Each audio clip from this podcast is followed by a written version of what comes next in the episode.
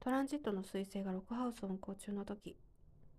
6ハウス彗星2つの側面があります1つは仕事もう1つは健康ですね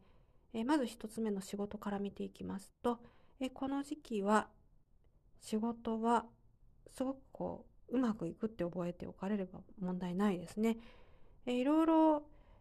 何かこうことが起こるかもしれないですけれど解決能力があなたにはありますしそれにこう職場のみんなと一緒に議論を深めてうまくいくように働きかけることが上手にできると。えただ一つ気をつけておかれた方が良いのがえ他者を批判することこれをちょっと改めた方がいいですね。え彗星がロックハウスにやってくるとえどうしても神経がこう尖ってくる。でこれがうまい風に転べば取引先であったりえお客様であったりそういったところに神経がうまくこう細やかな配慮ができるのでいいんですがえそれが職場の同僚とかねこう上司部下に対してなってくると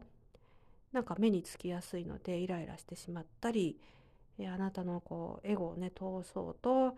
え頑張ってしまったりおかしな方向に行きかねないのでなるべく調和するような形を、え念頭に置かれた方がいいかなと思います。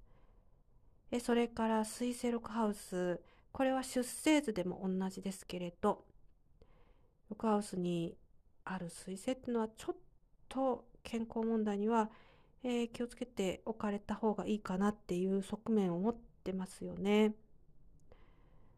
で、まあ、もちろんねあの神経系統なんかにも、えー、神経が過敏になるっていうお話は前もさせてもらいましたけれどもちろんそれ以外のねあの健康面全般についてもちょっと若干注意が必要であってで特にこのトランジットロックハウスに彗星がやってきた時には、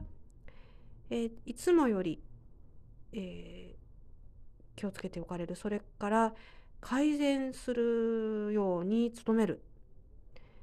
で水星は動きが早いですから6ハウスを抜けた後7ハウス8ハウスで回っていく間もその食生活の改善であるとか例えばこう運動をするとかいろいろあると思うんですけれど継続して行うってことが鍵なんですよね。あ6ハウス水星去ったからもういっかみたいな感じにならないように気をつけていただくとより良いかなと思います。水星ロカウス健康にちょっと注意覚えておかれると良いですね。